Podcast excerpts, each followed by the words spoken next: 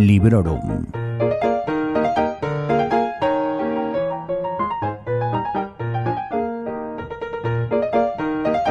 Hola a todos y a todas. Bienvenidos a un nuevo episodio de Librorum Podcast en el que, tal y como probablemente habréis leído ya, recibo a una invitada de lujo, estelar.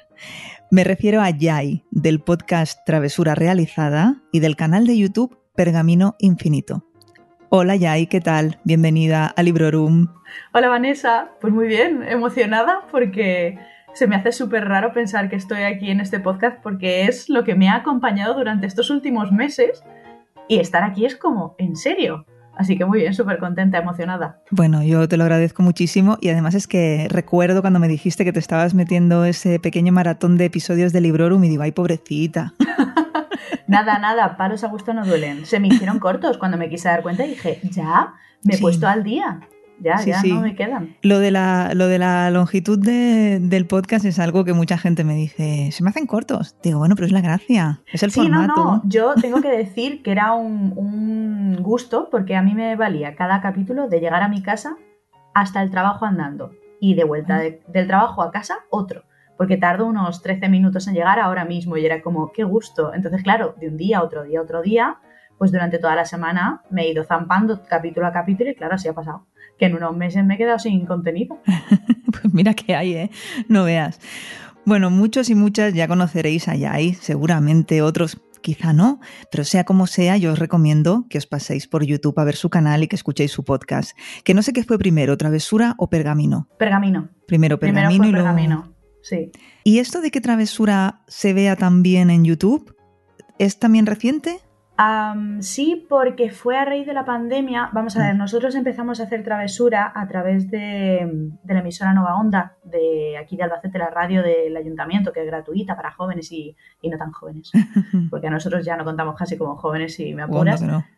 Entonces, no, porque han puesto un límite. Entonces, bueno, pues ahí estamos, eh, un poco al límite nosotros también. Pero bueno, el caso es que nosotros empezamos allí y ahí tenían pues como una webcam chiquitina y nos iban viendo de vez en cuando por Facebook allá en nuestros ah. comienzos.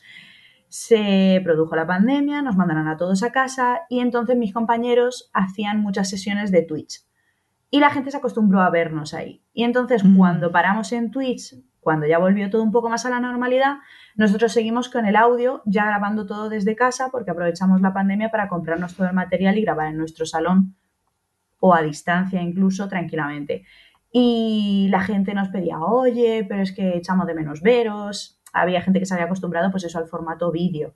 Y como Twitch es en directo y a nosotros la vida no nos da para sincronizarnos con el mundo real, pues tan pronto grabamos a las 5 de la tarde que a las 9 de la noche que un sábado a las 8 de la mañana. Entonces fue como, vale, ¿queréis vídeo? Pues vamos a ver opciones. Y por eso nació el canal de Travesura en YouTube. Muy bien. Yo te tengo que decir que me lo pongo para comer que seguramente ya lo sabes. También alguna vez te he estado viendo en Pergamino Infinito comiendo y digo, le voy a dar una foto de la tele para que se vea. es verdad, lo he visto, lo he visto. ella misma. y en cuanto a travesura realizada, a mí me parece que tenéis una muy buena sintonía los tres, que tenéis un rollito de chistes internos, de expresiones propias y, y, que dan buen rollo, ¿no? Transmitís buen rollo, que estáis entre amigos, bueno, o algo más que amigos, pero que os lleváis muy bien los tres. Sí, porque bueno, Luis y yo somos pareja, que hay gente que luego se sorprende y es como, vale, sorpresa. Pero con Aurora nos conocemos desde hace muchos años, somos muy buenos amigos y, y sí, es que hay muy buena relación. Entonces es como, en realidad lo que yo quería con Travesura era lo que hemos conseguido, que es, hay mucha gente que luego nos habla por, por mensaje privado, nos conocemos en persona y dicen, es que escucharos es como echarme un café con vosotros. Tal cual. Eso es lo que yo quería. El no que se vea algo formal. Em, nosotros lo hacemos lo mejor que podemos, siempre pasándonoslo bien y desde el respeto, pero que fuera pues una conversación entre amigos sí, sí, pues lo habéis conseguido porque es, eso, ¿no? Es como vosotros estáis manteniendo vuestra charla y tú estás ahí como el invitado de piedra, ¿no? Que se suele decir, pero no sé, hacéis que al menos a mí me sienta como parte, ¿no? A veces os hablo desde mi casa, no me oís, pero Eso es lo que me pasa a mí con algunos podcasts. O sea, yo con el tuyo voy andando por la calle y vas diciendo, claro, porque este libro no sé qué. Yo decía, claro, es que yo me acuerdo de la parte en la que me leí no sé qué y la gente dirá, pero esta chica y es como, eh, me siento súper representada con eso. Hoy en día, con esto de que llevamos los auriculares, eh, sí, tal, todo el mundo va hablando solo. Hablando. Eso es verdad, eso es verdad. En cuanto a Pergamino Infinito, también lo haces con, con Luis, a quien llamas la voz sensual. No creo que sea ningún misterio que es él, ¿no? Pues a ver, a ver, el tema es, el canal lo llevo yo, porque por eso es Pergamino Infinito. Y lo que pasa es que había veces que yo necesitaba una voz de fondo, alguien que me echara un cable, porque era como, hay vídeos que, que yo sola es como que... Te falta la réplica, ¿no? Sí, me falta que alguien me diga, pues sí, pues no, pues vale. Y le pedí que saliera. Y me dijo que no, que él no quería salir, que uff, que quita, quita, que pereza. Y le dije, bueno, pues de fondo. Y, y, como nosotros llevamos muchos años haciendo radio de forma amateur con Nova Onda, yo le dije, con la voz tan bonita que tienes, no pasa nada porque no salgas, porque solamente con la voz ya, ya está. Digo, y encima con los chascarrillos que te pico, que me picas, que te mando a freír espárragos, que me contestas, que no sé qué, vamos a probar a ver. Y ha habido gente que le ha costado temporadas de travesura decir, pero este chico y el de travesura son la misma persona. Sí, porque, porque a lo mejor hay gente que ha llegado a travesura por pergamino y gente que al revés.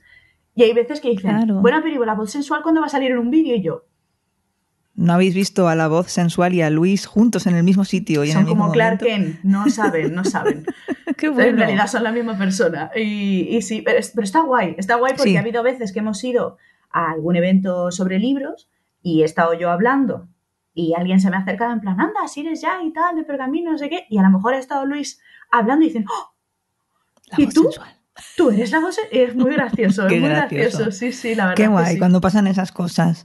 Yo me lo paso súper bien, la verdad que es un gustazo. Me pongo nerviosa porque aún me pasa que me par... Claro, como yo no estoy acostumbrada y se me olvida que la gente me puede escuchar, y son ya tantos años que me pongo delante de la cámara y a mí no me cuesta, que luego cuando me paran, uff, lo paso mal, ¿eh? Porque, porque ¿Mm? se me traba la lengua, no soy capaz de hablar, me pongo muy nerviosa. Hace unos meses me pasó en un... lo puse por Twitter me fui a Madrid con unos amigos y con Luis y estuvimos viendo una exposición de Egipto, fíjate tú. Y estábamos ahí hablando y estaba yo con mis amigas haciendo el canelo, porque no se puede llamar de otra manera, mientras estábamos viendo la exposición, y me para un chaval. Y yo digo, uy, a lo mejor he dicho algo que, o sea, habla muy fuerte, algo así. Dice, ¿tú eres Jay de Pergamino Infinito? Y yo, ostras. Sí, sí. Bueno, empecé a ponerme roja a no saber hablar y el chico, no, pues es que te sigo por los vídeos de, la rueda, que qué guay, porque no tengo quien hablarlos y con vosotros me siento súper representada, no sé qué, y yo, ah, qué sí, qué guay, pues nada, disfruta de la exposición, adiós, y me fui a dar la vuelta y cuando me quise dar cuenta estaba delante de una pared, mirando a la pared diciendo, Yaiza, respira. Qué vergüenza. De verdad, y me dijo una amiga, pero, pero ¿cómo te has puesto tan roja? Y luego me puse, me pasé el resto de la exposición buscando al chaval para decirle que no soy un ogro, que me he puesto nerviosa, que de verdad, que es que no estoy acostumbrada a que me paren, pero en realidad lo voy llevando mejor y, me da mucho gusto cuando alguien me para y es como, hombre, tal, vamos a hablar, tal. Pero cuesta, ¿eh? Cuesta. Hace ilusión, hace ilusión. Y yo la verdad que te admiro, os admiro, porque yo grabo un vídeo cortito para Instagram muy de tanto en tanto que me cuesta la vida, me da mucha vergüenza, que realmente no sé ni por qué lo hago, porque no tendría por qué, pero bueno, a veces me apetece y digo, venga. Apetece, ¿eh? Y en cambio, te veo a ti y parece tan fácil. ¿No te da muchísimo trabajo? No, a ver, desde siempre mm, nunca me ha dado miedo, miedo, vergüenza hablar en público, conozca o no conozca a la gente, y eso quiere decir que he tenido el 80% de las veces de trabajos de clase con exposición, expone Yaiza. En la facultad, mm. expone Yaiza. Entonces, es una cosa que a mí hablar en público nunca me ha supuesto ningún problema. Entonces, cuando yo me decidí a abrirme Pergamino Infinito, yo llevaba unos años bueno, trabajando, me habían fichado en Fantasy Mundo escribiendo reseñas escritas. Claro, y no se te ve la cara ni nada. Y cuando empezó el repunte de Booktube a nivel español, yo dije, oye, pues a lo mejor le podemos dar una vuelta a esto. Y por eso salió, porque yo dije, yo no tengo problema en que se me vea la cara. Quiero decir, mm, no sé, voy a salir hablando de libros, no es decir, bueno, es que voy a hacer algún tipo de contenido que puede ser un poco más controversial, pero para hablar de libros. Ya, ya. Que mejor si yo me aburro escribiendo. Ya llegó un momento que era como, sí, vale, está muy bien, pero las caras, las caras, Juan, las caras. digo, pues es que una cara dice más que mil palabras. Digo, yo que soy súper expresiva, que se me nota todo, digo, pues vamos a probar, si para decir que no. Y aquí estamos. Ayer volví a ver tu vídeo de mis días en la librería Morisaki que es un libro que a mí no me ha gustado nada. Sí, y te iba a preguntar. Sí, digo, yo lo vi este vídeo de ya y lo voy a volver a ver. Y sí que es verdad que en el momento en el que dices, pues eso, ¿no? De que él le dice a ella mm, que me caso, el año que viene me caso, o de aquí uno y de otra, tal. Las caras que pones tú acompañan muy bien, casi que lo haces tú mejor que los personajes esos de, del amor Isaac está. Es que es un, libro un poco peculiar. A mí me gustó sobre todo la primera parte. Lo que pasa es que creo que en la reseña quisimos decir tanto, tan poco, que no nos dio. Porque claro, es un libro tan breve que como cuentes mucho has contado el libro entero. Pero a mí la segunda parte no me gustó nada. Yo no voy a hacer reseña, porque realmente cuando escribí aquel mini post en Instagram. Que me lo leí, me lo leí. Sí. diciendo lo poco que me había gustado el libro. Luego pensé, venga, vamos a preparar la reseña. Digo, pero si es que no tengo nada más que decir. Entonces, cuando haga un episodio resumen, ya lo comentaré. Ahí está. Así que tampoco hay que. Pues si no me ha gustado, pues mira, es que no me ha gustado. a veces da puro. A mí, por ejemplo, cuando son autores latinoamericanos o españoles, porque hay una pequeñísima, pequeñísima posibilidad o probabilidad de que llegue a sus oídos.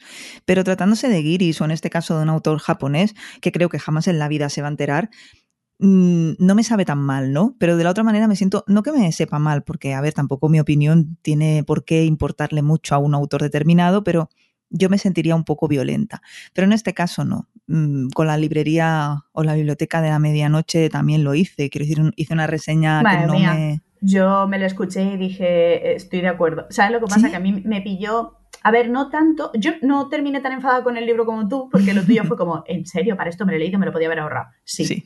Pero a mí es que encima me pilló que me lo leí la semana de antes de las oposiciones, que no te digo cómo estaba yo, taquicárdica. Entonces yo dije, bueno, me han hablado muy bien de esta historia, gente de la que me fío ha dicho, oye, pa'lante, maravilloso, y yo no estaba en el mood de, esa depresión constante de la protagonista de decir, por favor, me quiero tirar por el balcón. Digo, pero si es que estoy yo para tirarme por el balcón. No, necesito, más. Sí me gustaron cosas, pero el pesimismo era como, oh, a lo mejor me pilla en otro momento y lo disfruto mucho más, pero también creo que es eso. A la hora de leerte una historia, a lo mejor no eres la misma persona que se lo está leyendo ahora que dentro de dos años. Sí, sí, eso pasa. Ahora lo disfrutas y luego no, y al revés. Entonces, mm. pues, pero sí, sí, tal cual. Eso pasa a menudo. Bueno, Ahora que te conocemos un poquito mejor, que bueno, que es que nos vamos a liar a hablar de libros y no vamos a entrar en la materia, ¿no? Eh, y como supongo que también habréis leído en el título, podemos pasar a hablar de lecturas adictivas. El primer episodio que hice, que se titulaba creo que 5 o 7, no recuerdo, lecturas adictivas, gustó mogollón. Y yo pensé, oye, pues vamos a traer a alguien que nos dé sus lecturas adictivas, que eso siempre nos mola, ¿no? El, el tener un libro entre manos que empezamos y no podemos ni queremos soltar. Así que vamos a ver cuáles son esas lecturas tan enganchosas para Yai.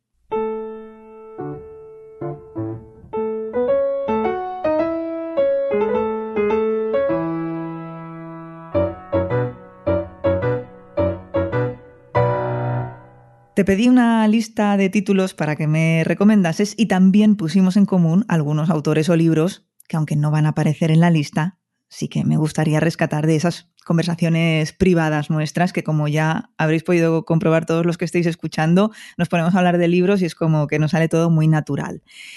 Y también nos salió muy natural y a nadie le va a sorprender que uno de esos autores sea Brandon Sanderson.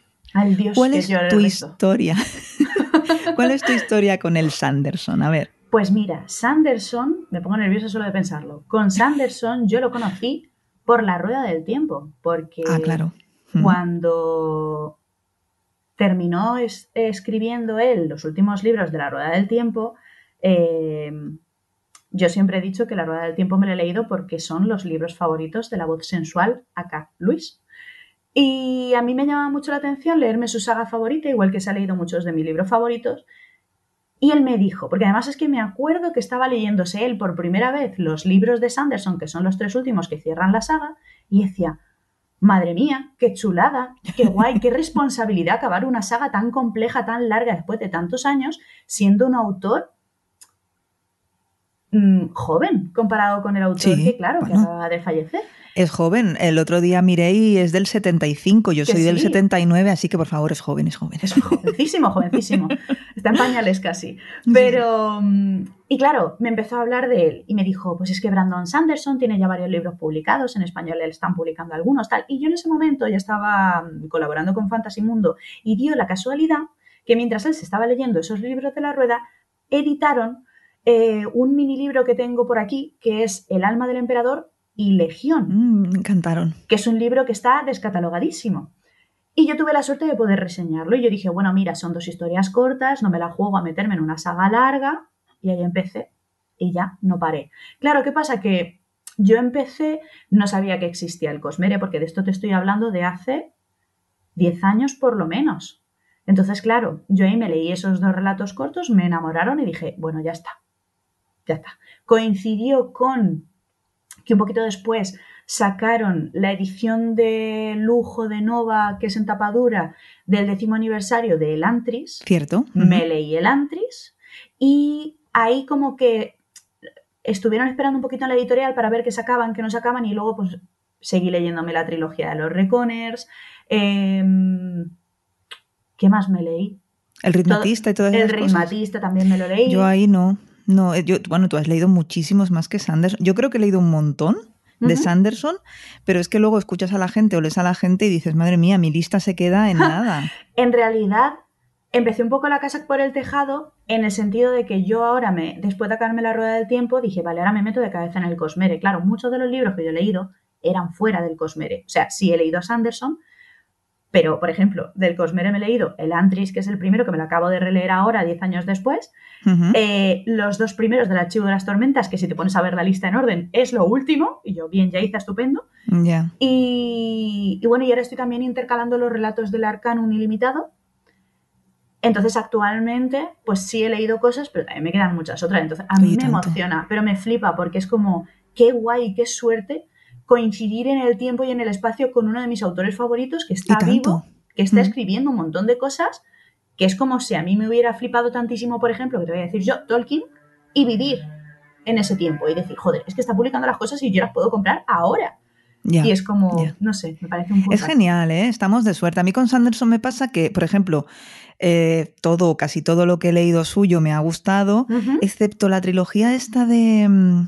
Estelar, citónica. Ah, mira, eso, eso digo, si me falta alguno que es fuera del Cosmere, solo me he leído el primero. Chica, escuadrón. Pero, ¿sabes lo que pasa? Que yo me los leo y digo, ah, pues no han sido para tanto. No voy a seguir con el próximo. Y cuando sale el próximo, digo, hmm, Ahí no estuvo tan mal. Ahí voy. y ya el otro día pensaba, digo, es que va a salir el cuarto de Escuadrón y me lo voy a pillar y me lo voy a leer, porque ahora he hecho la vista atrás y no me, parecen, no me parecen tan mal como eh, cuando acabé que dije, eh, tampoco ha sido para tanto. ¿Sabes lo que pasa? Que yo creo que también el hype hace mucho, para lo bueno y para lo malo. Entonces, yo ha habido muchos libros que ya de unos años ahora, mm, si tengo la oportunidad de leérmelos en el momento, me aíslo de todo para que no me spoile nadie, porque las redes sociales tienen cosas muy buenas, pero tienen otras escandalosamente malas, como el tema de los spoilers. Hmm. Entonces, si me lo leo en el momento, estupendo. Y si no, hago una burbuja en torno a ese título, me olvido de ese título cuando me lo puedo leer, entonces ya me empapo bien de qué ha opinado la gente, que me gusta cómo habla o que me gusta cómo critica las cosas o que... Porque es muy difícil estar al día, es que es imposible con todo sí, es imposible. Es imposible. imposible. Eh, yo te propuse como una lectura súper mega adictiva, Palabras Radiantes, que, bueno, de hecho, eso me dijiste, es que yo me lo leí hace, pues eso, 10 años lo menos. ¿no? Fácil. Sí, cuando salió en español en la versión esta de tapadura de lujo de Nova, mm, ahí. Mm.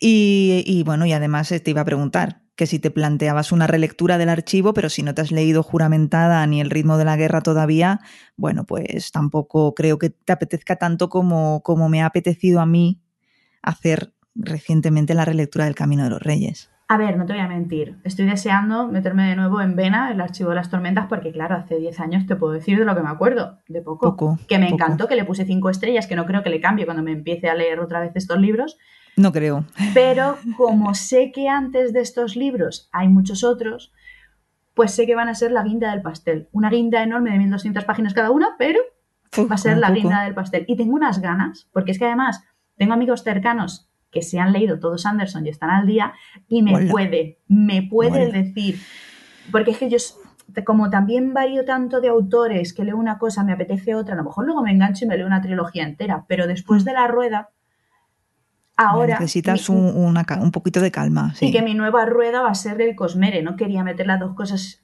juntas porque no iba a disfrutarlas. Entonces, Pero de todas maneras, a mí me gustaría también decir para los oyentes que yo entiendo que, tú quieras hacer las cosas un poquito en orden y tal, pero que tampoco es estrictamente necesario. sí que te recomiendan a lo mejor, pues mira, entre tal y tal del archivo lete el aliento de los dioses. Sí, sí. Si te pilla bien, bien. Y si no, pues tampoco. Claro.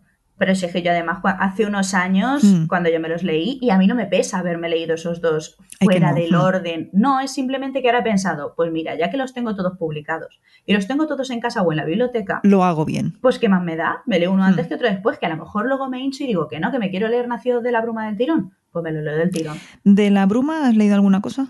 Acabo de empezar. El Nacido de la Bruma, el primero es el Imperio Final. Sí. Pues estoy con el primero. Me lo empecé ayer, precisamente. Yo me quedé en el cuarto con aleación de ley, me leí los cuatro primeros y tengo ganas de seguir. De hecho, tengo el quinto en el Kindle, a pesar de que a mí aleación de ley, que es el cuarto, no me dicen entusiasma. que baja un poquito. Pero también te digo, y es lo que hablábamos antes, a lo mejor no era el momento, a lo mejor lo leí. Yo recuerdo estar leyendo ese libro en las pausas para comer en un trabajo que tenía que tampoco me entusiasmaba. A lo mejor mm. yo no estaba el de buen humor. Hace mucho. Es que hace mucho. Pero bueno, para mí, ya te digo que releer El Camino de los Reyes ha sido una experiencia maravillosa. Me, encantaría, Me encantaría ponerme con la relectura de Palabras Radiantes, porque de momento es mi favorito del archivo, pero sé que lo voy a disfrutar mucho más si dejo pasar algo más de tiempo. Sí. Y en cuanto a las cinco estrellas, yo, yo al Camino de los Reyes, creo que la primera vez que lo leí, que además tuve que hacer una pausa porque me pilló en el cambio de casa, fue en 2019 y tal, em, he vuelto recordaba mucho. Eh, te quedas con muchos detalles que luego van a seguir apareciendo, que por eso haces la relectura. Eh, y he subido a cinco estrellas y porque no había diez, que si no, se las pongo, porque de verdad que me lo he pasado fenomenal. Y el ambiente era muy bueno porque me pilló acabándolo en vacaciones, estaba súper... Es que, es que parece que no, pero mm. eso hace mucho. Es que eso mm. hace mucho. Bueno, y otro de los autores que surgieron en la conversación al respecto, sobre todo de yo siendo cansina, es Joe Abercrombie, como no, que aquí tenemos que saludar a tu hermano. Sí, sí, porque yo a Joe Abercrombie lo conozco principal y exclusivamente por mi hermano, porque mi hermano es un fanático, pero desde que era un crío. Yo no sé en qué momento empezamos con Abercrombie en casa y yo creo que lo primero que se leyó, si no me equivoco, que no lo tengo yo claro, es lo único que me he leído yo hasta ahora, que es la trilogía del Mar Quebrado. Y yo recuerdo que cuando empezó ya no paró. O sea, creo que tiene prácticamente todos los libros en físico, a no ser que alguno se haya escapado y lo tenga en digital, prácticamente los tiene todos. Los últimos que han publicado, que son la tapa eh, dura. La era de la locura, sí. Esos, esos por ejemplo, se los he ido regalando porque era como... Le, vamos, he ido buscando ediciones que vienen firmadas porque es como es que necesito esos libros tal y sé que le gustan un montón yo solamente puedo hablar de la trilogía esta, que me gustó muchísimo. La verdad me, explotó la cabeza cuando, cuando me la leí, porque yo además, no sé si fue antes o después de leerme esta historia, vi a Abercrombie en directo en el Celsius. Oh, y pensé, madre del amor hermoso, ¿cómo no me he leído yo las historias de este hombre? Por todo, por el carisma, por lo bueno que está, por es que se me junta todo. Yo decía, pero este tío, ¿de dónde sale este hombre? Yo es que ese Celsius, de verdad, aluciné. No he ido nunca al Celsius ni he visto nunca en persona a Abercrombie. Shame on pues Es, es, un espectáculo, la verdad. Yo fui a la charla porque iba con amigos que eran muy fans. Yo que creo que en ese momento no me había leído nada suyo. Y mm, de hecho, no me había leído nada suyo. Y entre mi hermano, que es un cansino, y que después de verlo en acción dije, tengo que darle mi dinero a este hombre y mi tiempo porque yo me tengo que leer sus historias. Porque no sé cómo fue, que no sé si estas últimas historias están relacionadas con la primera ley o con alguna trilogía. Sí, sí, sí. Pues en ese Celsius, que fue prepandemia, eh, estaba hablando y estaba diciendo, claro, porque yo en dos años o una cosa así quiero sacar una historia relacionada con la trilogía o lo, no sé cuántos libros son de la primera ley. Dice, y bueno, y hace así, como Sanderson, pom, y saca un libro. Y se queda la gente en blanco, callados, ah. y dice, bueno, pues aquí tengo la única copia, aparte de la que tengo en casa, física, del primer libro de esta trilogía que voy a, a sacar. Que voy a escribir, que estoy en ello. la regaló. ¿Cuál? La regaló a uno de los fans que había allí, no sé qué preguntó, o no sé muy bien cómo fue, que una chica se llevó la galerada firmada cuando eso no estaba, vamos, dice, por favor que no se enteren mis editores. Impresionante. no sabía eh, nada. Digo, no sé quién es este señor, pero yo ahora tengo que leer a ver si a mí por lo menos me gusta lo que escribe. Y la verdad es que lo poquito que he podido leer ahora, por falta de tiempo y no de ganas, me ha gustado muchísimo. O sea, a mí el bar quebrado me quedé diciendo, qué chulo. Qué chulo. Yo sí que te recomiendo que empieces en vez de, a ver, en términos, cuando hablo de sensaciones, para mí lo más adictivo, volviendo al tema del episodio de Abercrombie, ha sido la última trilogía, la de la era de la locura. Quizá porque en el recuerdo pues la tengo más reciente, ¿no? Y recuerdo eso, que, y estar súper enganchada.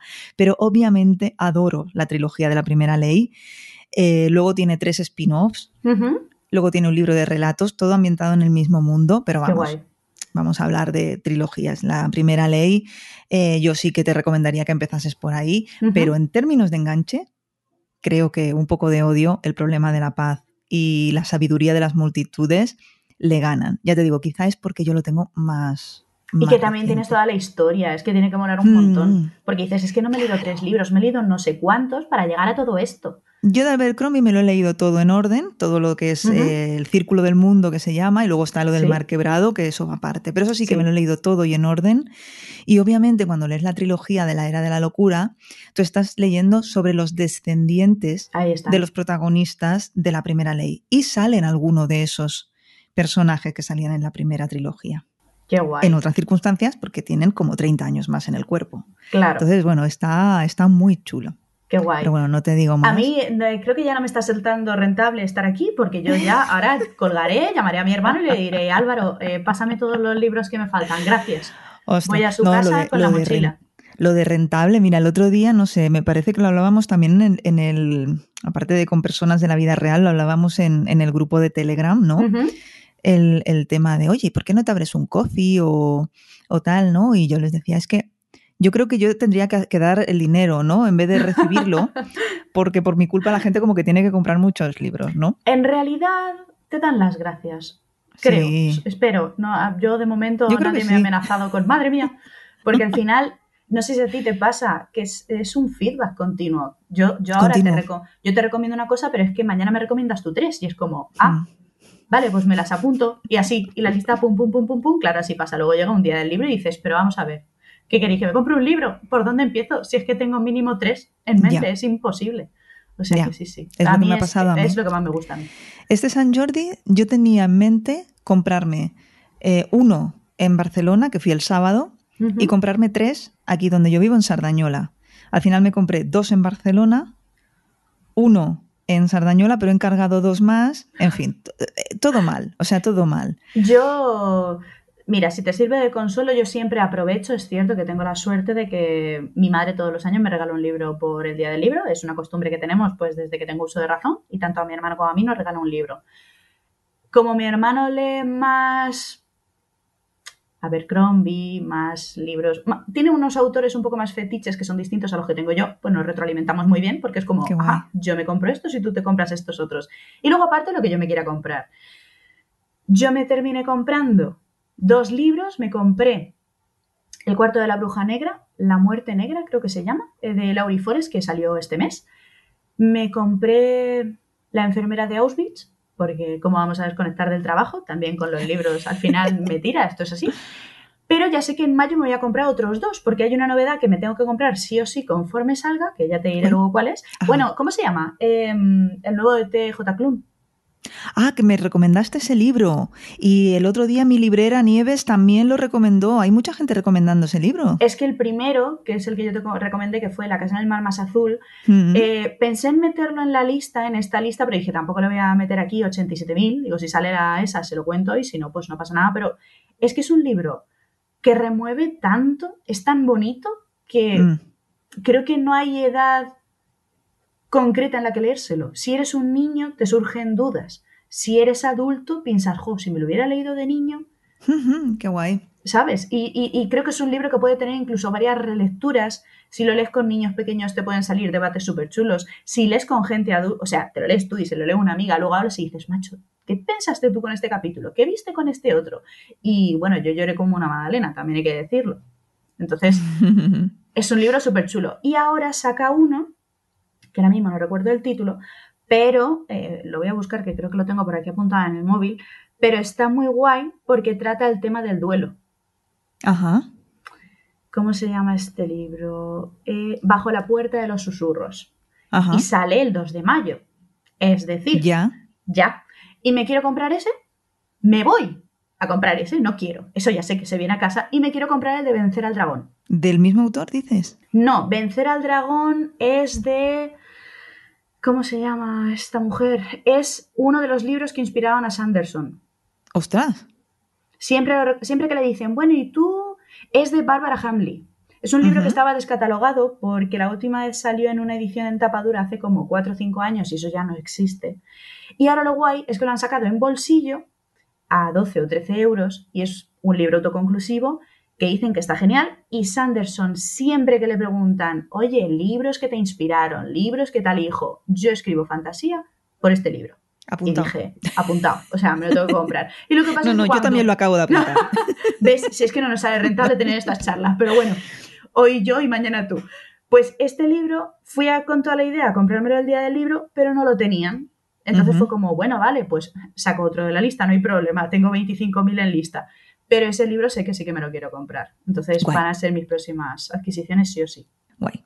Bueno, y terminamos con estos autores fuera de carta, o fuera de tu lista, con Shannon Maguire, porque yo te propuse ahí abajo entre raíces y huesos, pero tú aún estás que has terminado de leer la primera parte Solo me he leído el primero. Sí, sí. que me gustó un montón y además lo que dices de ¿Cortito? que... Sí, sí, me duró un suspiro. Me lo leí hace... Pues en 2021. Ujú. Yo creo que fue en noviembre de 2021 que me pilló de viaje en Granada. Y es que tengo muy buen recuerdo de ese momento porque fueron unas vacaciones que me pude ir mientras estaba trabajando, me pude coger unos días y me fui con Luis allí unos días.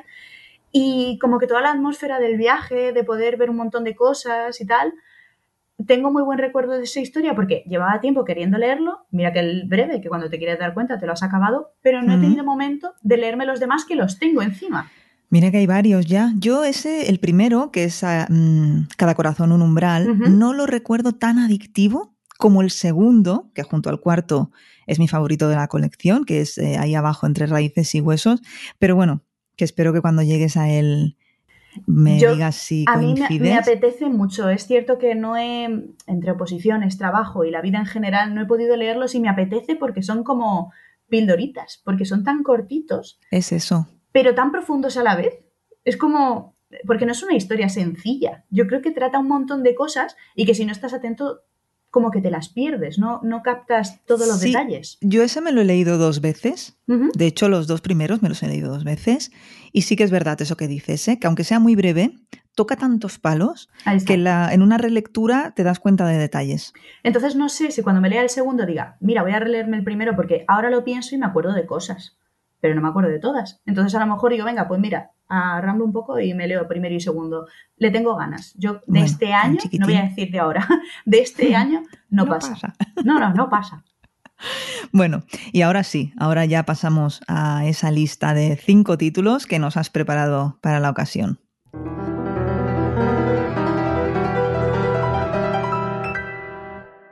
Muy bien, ¿cuál es el primero? La ladrona de huesos de Manel Loureiro. Manel Loureiro, a mí no me sonaba de nada. Yo leí tu, en la lista que me pasaste y ayer, antes de ayer, me llevé la, la sorpresa, la casualidad. Ha querido que Manel Loureiro es además el autor de la novela Apocalipsis Z, Sí. de la cual se ha anunciado ayer su adaptación a película. No sé si Ah, lo has mira, visto. Pues no, eso no lo sabía yo. Será en Amazon y Adri, Adriana Izquierdo, que es nuestra compañera en el OTV, Gamers Ocupados, además de ser muy amiga mía, está involucrada en este proyecto. Y claro, yo, mm, sí, ayer leyendo la info que, que estaba compartiendo Adri, leo Manel Loureiro y digo, uy, digo, si este es uno de los nombres que me ha pasado ya.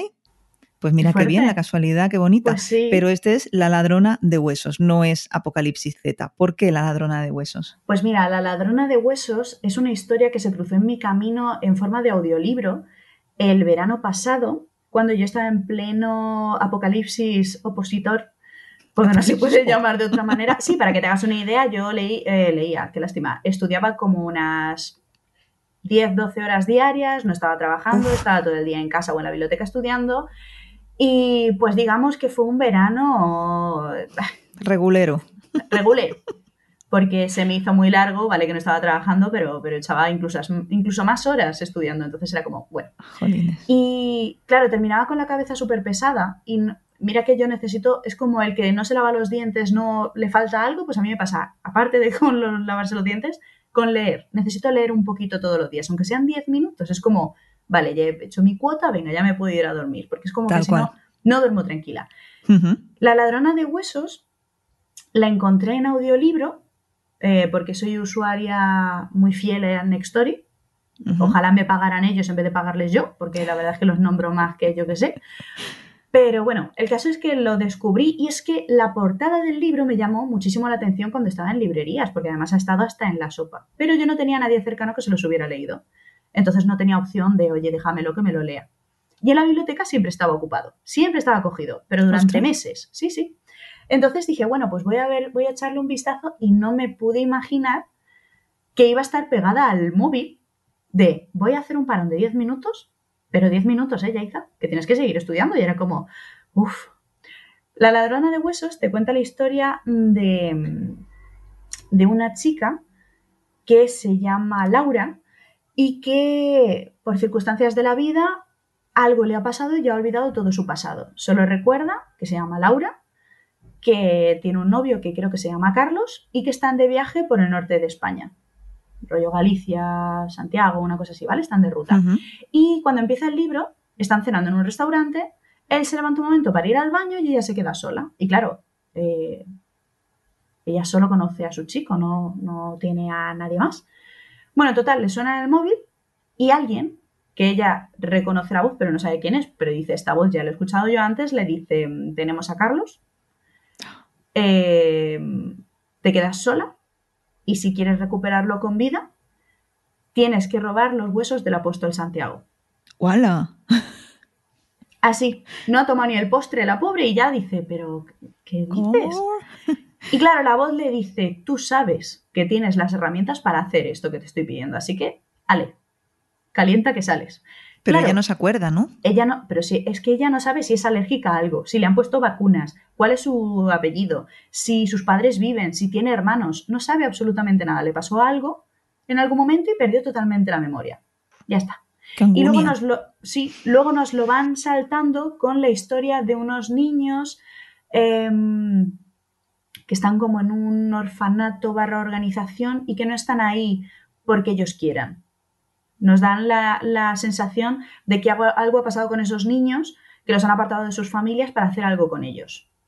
Y entonces eh, llega un momento que las historias se entrecruzan en cierta manera, pero lo, importante es ver a Laura sola, sin, sin conocer a nadie, eh, que en su, su, teléfono el único contacto real que tenía era el de su chico, que lo han secuestrado, con lo cual no tiene a nadie, y dice, bueno, ¿y ahora qué hacemos?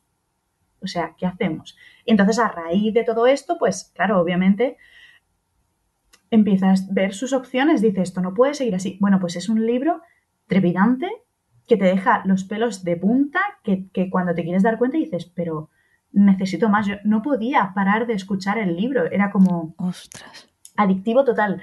Hasta el punto de que, claro, yo me lo escuché, lo devoré y entonces saqué el libro, del, conseguí sacarlo luego de la biblioteca.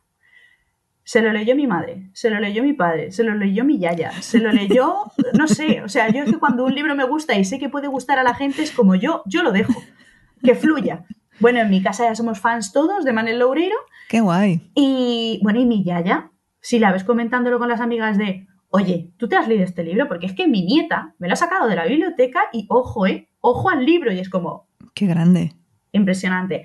Eh, de momento solo me he leído este y La Puerta, que también me lo he escuchado en audiolibro porque me pilló unos días que, mm, que no podía leer, tenía que estar en reposo y me lo puse en audiolibro y bueno, con este mm, tengo amigos que se ríen cada vez que lo nombran porque eh, La Puerta, que lo podría haber metido aquí, pero es que La ladrona de huesos para mí es el top, que tiene ahora mismo este hombre. Y eso que me faltan libros suyos por leer.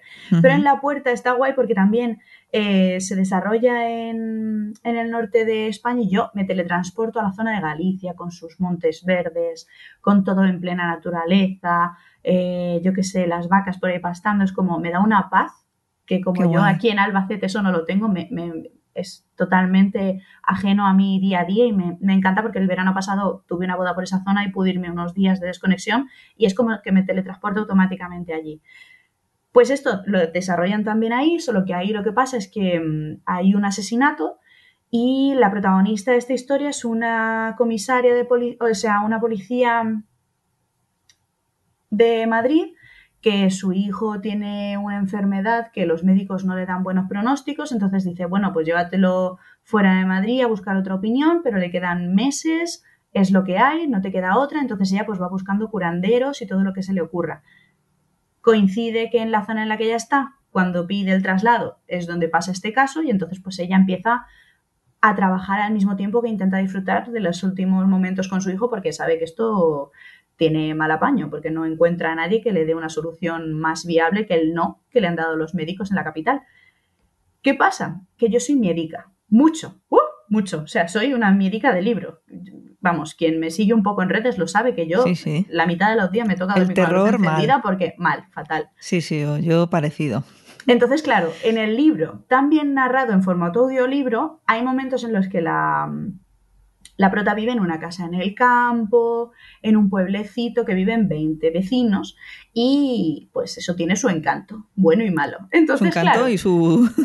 sus, sus fábulas, sus leyendas y tal. Bueno, pues llega un momento que no sé muy bien cómo pasa, que ella empieza a oír una voz que no le cuadra, que en la casa no debería estar porque están ella, la casera y su hijo. Entonces, creo que la protagonista se llamaba Raquel. Entonces, claro, tú imagínate, ¿vale? Que estoy yo sola en mi casa, tranquilamente, con los ojos cerrados, escuchándome el audiolibro, disfrutando. Y entonces empieza, pues no sé qué pasa, tal, no sé qué, y de repente oye, Raquel. Por favor.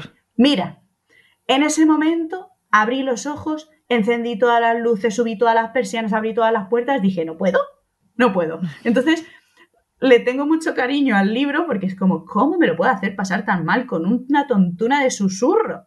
Pero es que, si, lo lees, si, lo lees, si lo lees, da menos miedo. Yo creo que sí, a no ser que estés muy metido, pero claro, aquí no te lo esperas, porque encima no lo ves, lo estás escuchando, es tu mente la que hace todo el trabajo. ¿Te puedes creer que nunca has escuchado un audiolibro?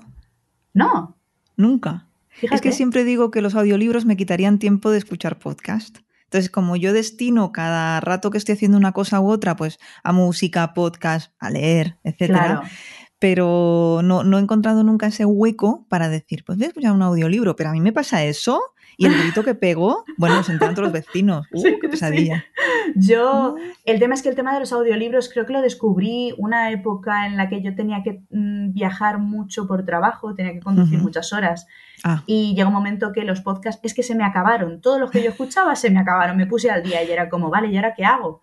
Y entonces dije, bueno, voy a probar. También hay que hacer el oído al tema de los audiolibros. Yo no mm. valgo para escucharme cualquier tipo de novela. Si es histórica, por ejemplo, yo, Julia, de, Posteguillo, me lo quise escuchar y después de media hora de reloj paré y dije, ¿qué he escuchado? No me he enterado. Y lo dejé. Pero luego hay otros libros que me he escuchado muchísimos. De hecho, de las recomendaciones que pongo aquí en la lista, tengo varios que los he descubierto en formato audiolibro y luego he terminado comprándome el libro porque me ha encantado. Pero está guay porque luego que estás recogiendo la habitación, te pones un ratito. Es eso, es tiempo que no usas en el podcast o en el vídeo de YouTube que te quieres ver o lo que sea que te quieras escuchar. Lo que pasa es que como yo voy alternando, hay veces que estoy muy a tope de podcast y hay otras veces que estoy muy a tope de audiolibros. Entonces, según me dé, pues ahí lo voy. Lo que pasa es que no a todo el mundo le gusta, esto es como todo. Sí, sí. Bueno, el siguiente en tu lista es Forjada en la Tormenta de David B. Persona a la que sigo en redes sociales a la que aprecio mucho la distancia. Lo vi en persona en el Festival 42, pero no pude acercarme a saludar porque él estaba ocupado y a mí me daba apuro. De David solo he leído Hijos del, Dios, binario. Sí, es el único que he leído, lo leí hace muchos años en digital. Pero este de Forjada en la Tormenta, yo te pregunto, ¿pertenece a esta em, estas novelas que tiene él ambientadas en el Japón feudal. ¿Lo digo bien? no lo sé. Sí, sí, sí, A ver, yo me estrené con David Vergil también, con Hijos del Dios Binario, cuando se lo publicaron en su momento, que sé, yo creo que además, yo creo que de ese ya lo reseñé en el canal, o sea que ya tiene un tiempo. Y yo, vamos, es que... Nada que ver con lo que de lo que vas a hablar ahora. no, porque además, si tú hablas con él, él lo que quería era hacer historias sobre el Japón feudal, ficción, em, cotidianidad, todo con el Japón feudal, pero dijo, pero primero me tuve que hacer un hueco con novelas más asequibles a un público más general. Pero él lo que quería era esto. O sea, él la chicha que quería sacar era todo esto.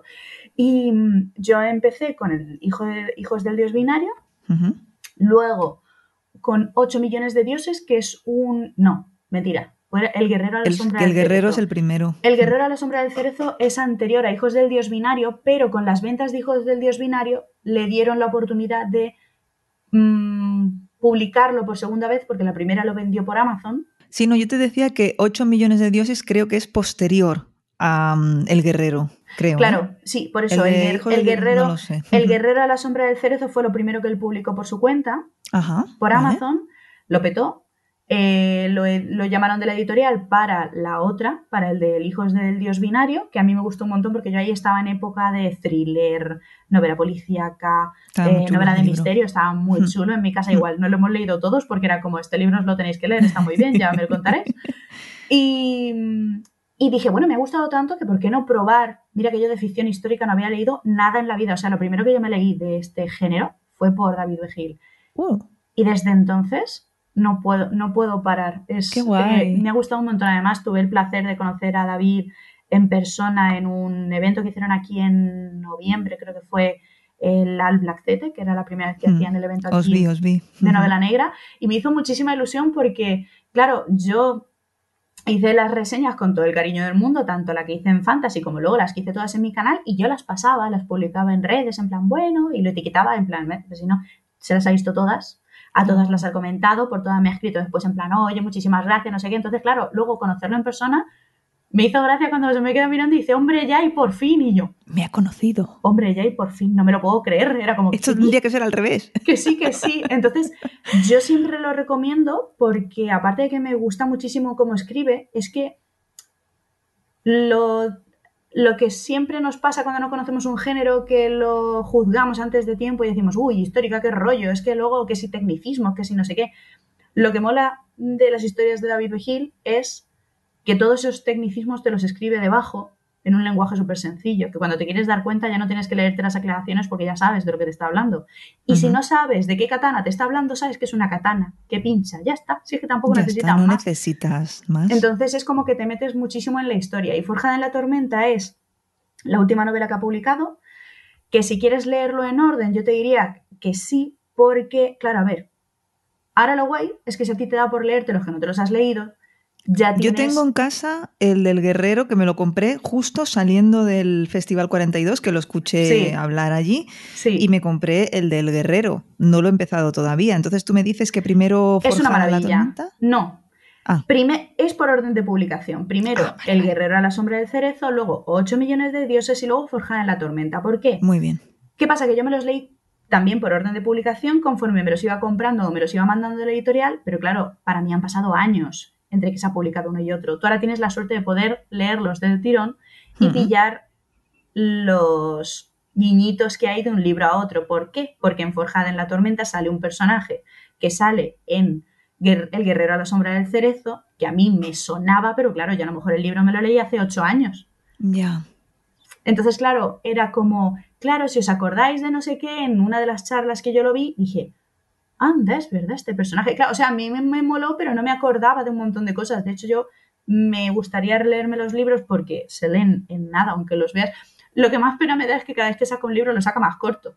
Porque el primero es un tocho. Hombre, el primero es voluminoso, sí. Pero luego el tercero, el de Forjada en la Tormenta, me parece que tiene, eh, no me acuerdo, 400 páginas. Oh, Entonces, claro, es muchísimo más asequible y claro, notas muchísimo la evolución de David escribiendo porque es como, no puedo parar, no puedo parar, no puedo parar. O sea, yo Forjada en la Tormenta creo que me lo leí del tirón en un fin de semana que además es que me lo guardé para decir, es que esto me lo leo yo en la playa porque me apetece a mí, que tengo un fin de semana al año solo para irme a la playa, pues es el libro que me voy a llevar. Y me lo, me lo bebí. Forjada en la tormenta, por contaros un poquito de uno, sí, sí.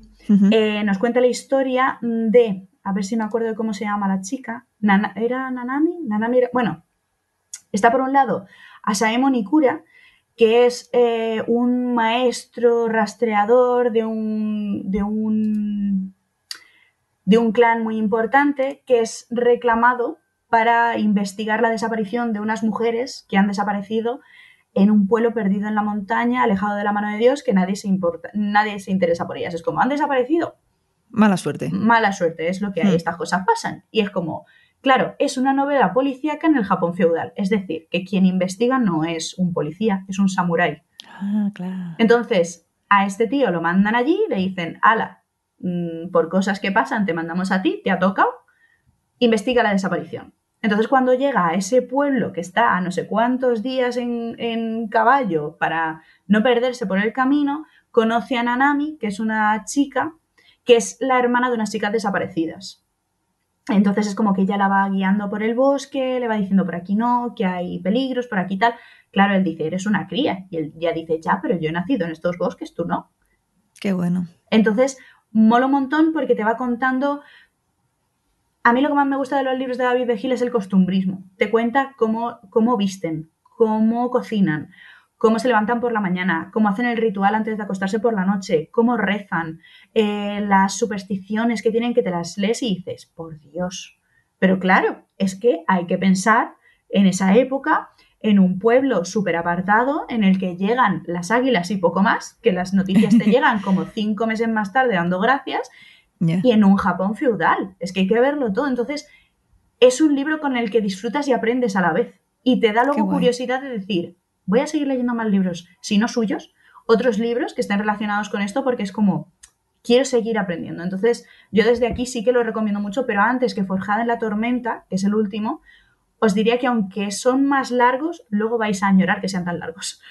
Porque Forjada en la Tormenta son 400 páginas, pero yo desde que lo leí, es que no, me canso de recomendarlo. Pues mira, cada vez que oigo o leo este título de Forjada en la Tormenta, me da la risa. ¿Sabes por qué? Es una anécdota un poco tonta, pero a mí me hizo mucha gracia. En el Festival 42 de este pasado 2022 fui a esta charla en la que, bueno, estaba David y le acompañaban María Pérez Álvarez y Luis Salart. Y Luis dijo que a él le gustaba llamar a este libro Atormentada en la Forja. Y mira, se me quedó, me pareció muy gracioso y cada vez que lo leo, mi cabeza no lee Forjada en la tormenta. Mi cabeza dice, y oigo a Luis decir atormentada en la forja y, me parece, bueno, pues una cosa de mucha pues, risa. También está muy bien pensado el título, ¿eh? O sea, me vale, me cuadra. Qué chulo. Pues cambiamos de tercio, si te parece, y vamos con La casa de Riverton, de Kate Morton. ¿Qué es este? Este libro, cuando lo leí, digo, cuando leí el título, digo, este no sé cuánto tiempo hace que languidece ahí en mi Kindle. Salió en 2011 y, es uno de mis eternos pendientes. Y, bueno, cuéntame por qué lo has seleccionado. Pues mira, yo este libro me lo leí porque mm, mi amiga Carol es muy fan de este género y de esta autora en concreto. Y no sé muy bien cómo fue, un día echando un café, me dijo, oye, ¿tú te has leído algo de Kate Morton? Y yo, no. No, la respuesta es no. Y dice, vale, pues te va a salir esto. ¿Por qué? Porque nosotros estábamos viendo, Downton o estábamos hablando de, efectivamente, o sea, iba yo, esa es otra de mis drogas y dioses a los que yo les rezo. Downton Abbey es una de mis series favoritas, pero de la vida, o sea, es que no me voy a cansar de verla. Es una cosa que podría cansarme, pero no me va a pasar. Igualmente, yo creo que la he visto tres veces. Yo creo que también, porque me la vi cuando mm. salió, luego me dio por vérmela otra vez y luego conseguí por fin que se la, Ay, con Luis, perdona, con Carlos es lo que me pasó a mí. ¿Ves? Yo conseguí por fin convencer a Luis para decirle, por favor, siéntate, que es una serie de época de cotilleos. Digo, si es que te va a encantar. Con lo cotilla que es, yo decía, por favor, dale una oportunidad. Bueno, bueno, dentrísimo. Al tercer capítulo decía, yo no puedo parar de verme esto. Sí, sí, es que es brutal. Porque mira que es una serie que hay capítulos que dices, es que van con tranquilidad, no pasa nada, no pasa nada. Sí pasa, sí pasa. Sí pasa, pasa siempre. Lo que pasa es que es que al ser una esa de época es que hay que tomarse las cosas con calma. O sea, la casa de Riverton. Es Downton Abbey Recomendada a fans de Downton Abbey. Tal cual, tal cual, tal cual. Esto se desarrolla en un verano en 1924, me parece que es, eh, año arriba o año abajo, ¿vale? Y nos habla de una fiesta que se celebra en la casa de los Riverton, que es una familia muy adinerada, de esa mm, facción social, y que ocurre una tragedia. Y es que muere alguien, ¿vale? No entienden muy bien cómo, pero muere alguien. Y el libro está muy guay porque te lo cuenta a dos tiempos. Te lo cuenta en 1924 y en 1999 desde el mm. punto de vista de la misma, eh, del mismo personaje que es Grace, que en 1999 es una abuelita adorable que vive en una residencia y que lucha por seguir viva día a día, sabiendo que está en ese momento de es que la gente a la que yo quiero muchos ya no están aquí, mis, mi hija pues tiene que hacer su vida y yo estoy ya muy mayor y, no puede estar pendiente de mí todo el día y es como pues que está ahí un poquito más melancólica. ¿Qué pasa?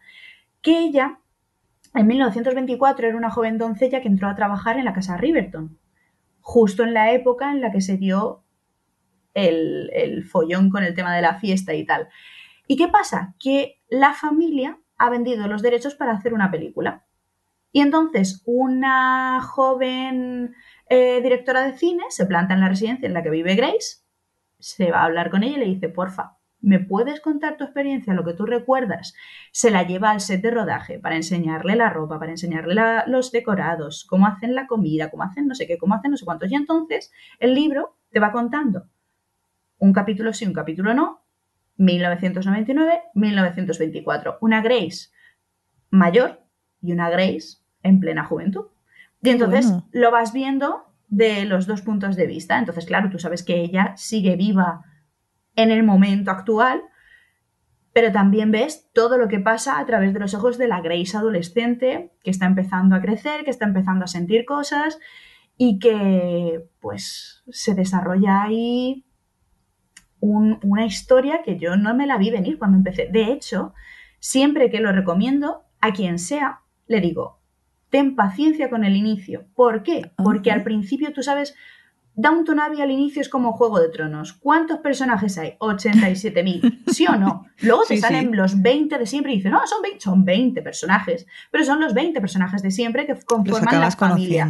Claro, pero al principio, los primeros dos, tres capítulos dices, pero el que acaba de hablar es el mayordomo, es el padre cabeza de familia o es el que vende el periódico. No lo sé, porque salen muchísimos. Pues aquí pasa igual. Entonces, al principio abruma un poco porque tienes que conocerlos a todos de golpe y tú tienes que clasificarlos en tu mente para saber a qué grupo social pertenece cada uno. Cuando le das tiempo a eso o te haces un croquis y entras, es que ya no puedes salir. O sea, el libro es... Es que no me salen ni las palabras ya para describir lo que para Del nivel de adicción, ¿no? Qué y además, la última página, de hecho, es que lo tengo aquí, lo voy a comprobar, pero yo creo que era la última. La última página es una carta que no voy a decir ni de quién, ni para quién, ni nada. Yo me leí esa carta, cerré el libro y dije... Dame más. No puedo. Tatúamelo, por favor. O sea, es que se me queda corto, me lo tengo que empezar, lo acabo de terminar, voy a empezármelo otra vez. Increíble. Qué buena sensación. Sí, sí, sí, además es solamente un mm. libro, pero ya te digo, si te gusta Downton Abbey es, es un Downton Abbey hecho libro. Es que se lee solo, pero hay mm. que darle un poquito, porque al final es que el libro, a ver, yo es que tengo una edición que es más bien de bolsillo que tiene unas 520 páginas y la letra grande no es. Pero es que se bebe. Si te gustan ese tipo de historias, es una pasada. Pues me apetece muchísimo. Lo que pasa es que ahora estoy con dos tochazos que, bueno, ¿qué le vamos a hacer? vamos, vamos con el penúltimo, que de este no sé absolutamente nada, no he oído ni he leído nunca el nombre de la autora. Se trata de La sospecha de Sofía, de Paloma Sánchez Garnic Garnica. Garnica, yo le digo Garnica, no sé si No hay acento aquí en ningún No hay acento, entonces yo lo he bautizado como Garnica. Si es de otra manera, lo he estado diciendo mal todo el tiempo. La sospecha de Sofía, ¿de qué va esto? A ver. La sospecha de Sofía, desde aquí le tengo que dar las gracias a Jen del canal eh, Devora Libros, porque lo leí por ella. Lo leí por ella porque mira que ella lee de todo, yo también leo de todo, pero no coincidimos en muchísimas cosas, pero cuando empezó a hablar de esta historia, que fue una de sus lecturas del año hace pues un par de años yo creo, lo puso también que dije, oye, voy a probar a ver. Y resulta que me pilló en otra época en la que tenía tiempo para audiolibros y me lo puse. Bueno, La sospecha de Sofía nos traslada a Madrid del 1968 y nos cuenta la historia de una pareja, Sofía y David. Eh, David no, Sofía y Daniel. Eh, Sofía es ama de casa desde que es madre, tiene dos niñas y bueno, pues abandonó su carrera y sus estudios para poder criarlas y que tuvieran a su madre en casa. Y Daniel trabaja en un bufete de abogados. Pues un día, Daniel recibe una carta que cuando la abre le dice que su madre no es la persona que la ha estado criando desde que él tiene uso de razón y que si quiere saber la verdad em, tiene que irse a París esa misma noche para, para saber cuál es realmente su origen. ¿Qué pasa? Que se va y no se lo dice a nadie, incluida su mujer. Y ah, claro, Sofía dice, pero vamos a ver una cosa.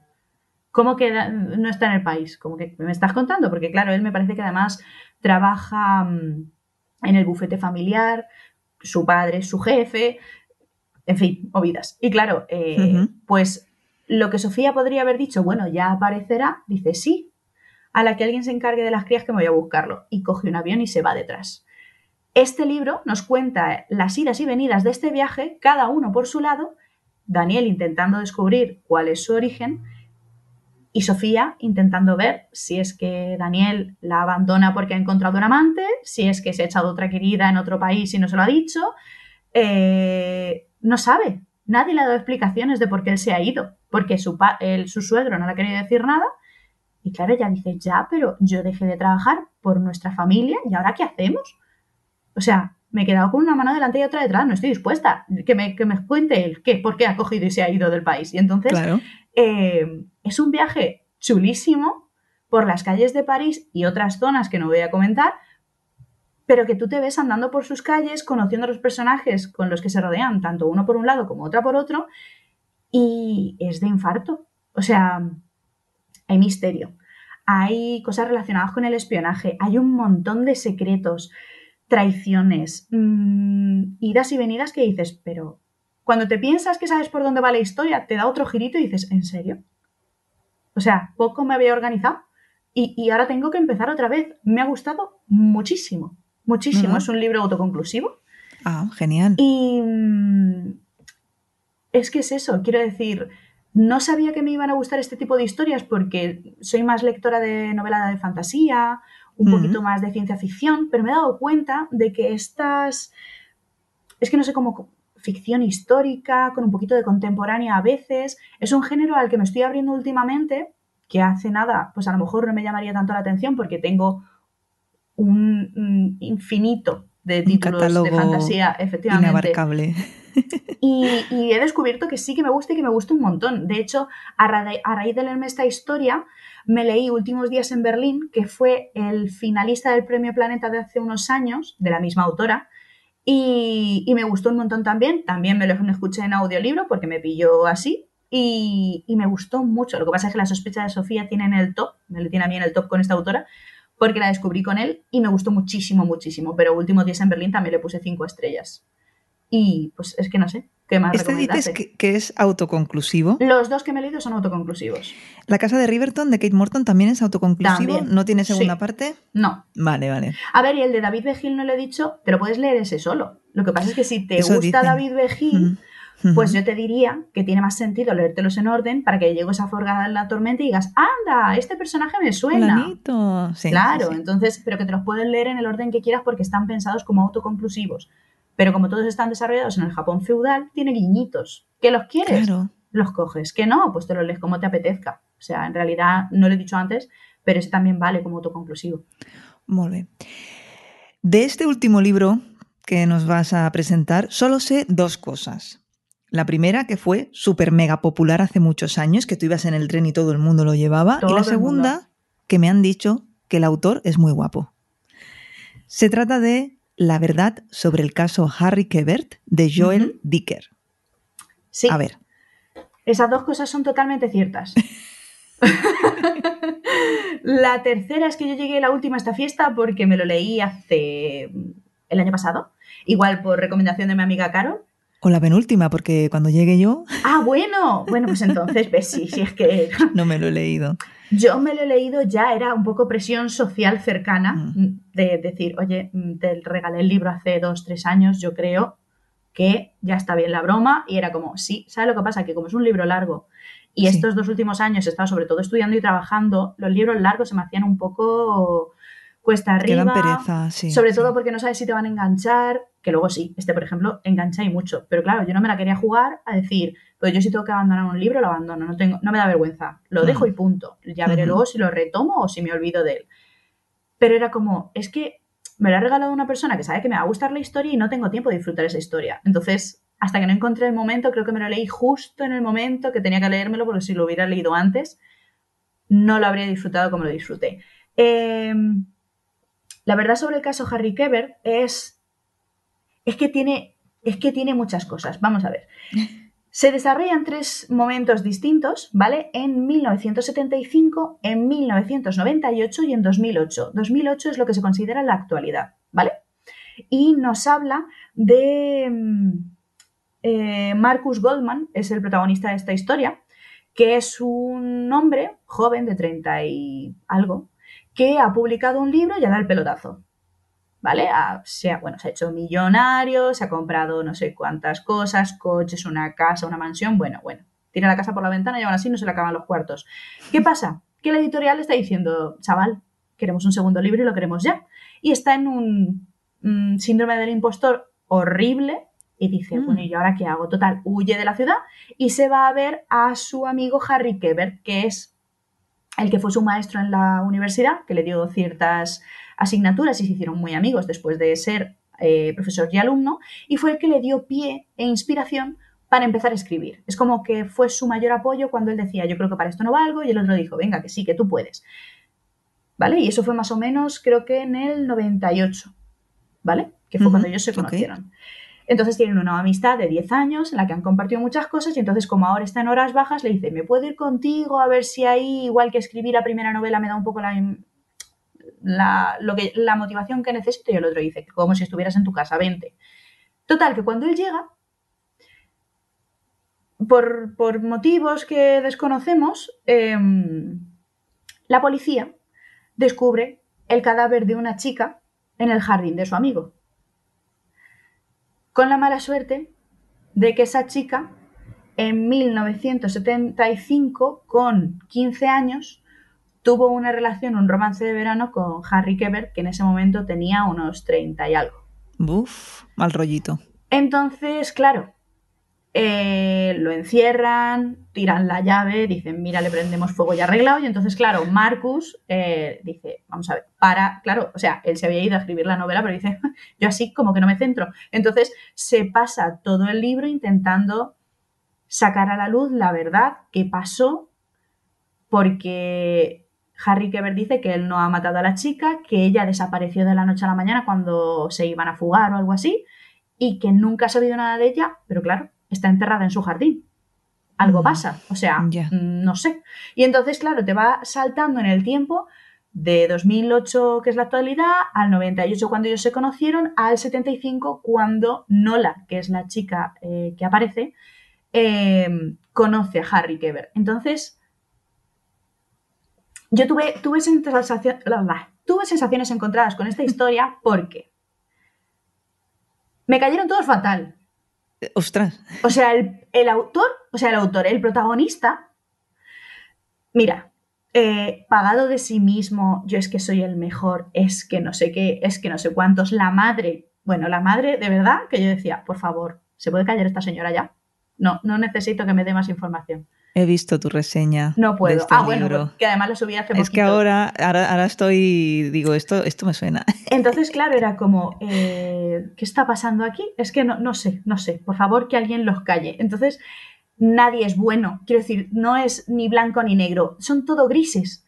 Pero, pero hay más, más tirando a lo oscuro que a lo claro. Es que no se salva ninguno. Ninguno. Y aún así, aún así, eh, a pesar de ser todos los personajes tan antipáticos, eh, tú no puedes dejar de leer. Que eso, eso es lo que más mm, rabia me dio, porque era como, curioso. no aguanto a nadie, no aguanto a nadie, pero necesito saber cómo acaba esta historia, porque además no adiviné para nada eh, por dónde iban los tiros, en absoluto.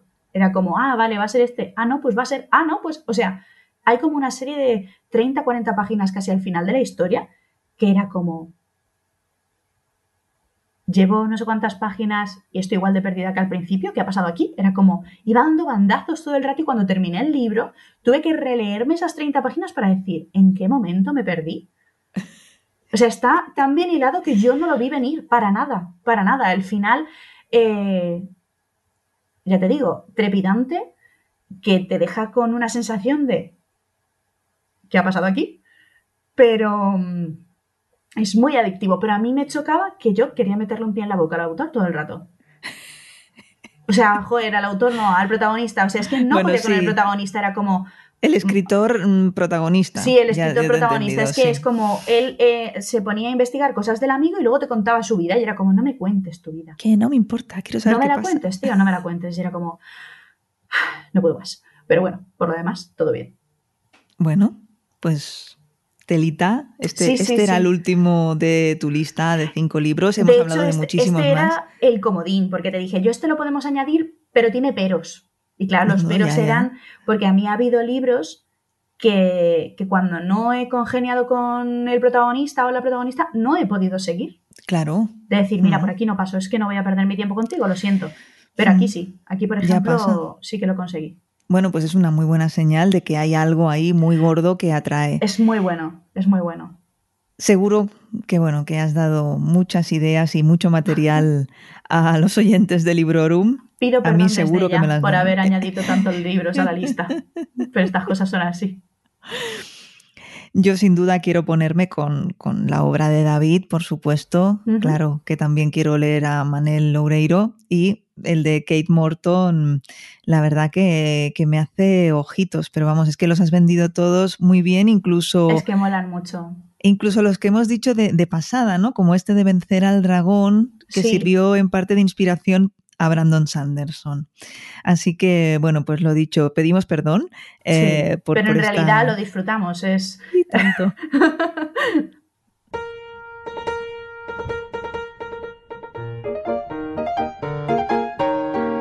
Bueno, pues solo me queda por decirte pues eh, que muchas gracias por venir. Ya, a ti por invitarme, se me ha pasado volando. Sí, pues llevamos una horita, creo, no sé en qué quedará el episodio. No se quejarán entonces de, este te ha quedado muy corto. yo, no sé, yo me lo he pasado muy bien, creo que ambas lo hemos pasado muy bien y no dudo en que vosotros y vosotras también lo habréis pasado bien escuchándonos. Espero que no sea la última visita que haces a Librorum Podcast. Cuando quieras. Ya se nos ocurrirán otras excusas que tampoco las necesitamos, pero para charlar de libros, para coger un tema y luego Eso es. hablar del tema y de 12.000 cosas más. Eso es. Me parece bien, cuando tú quieras, ya sabes dónde estoy. Genial, muchas gracias. A ti.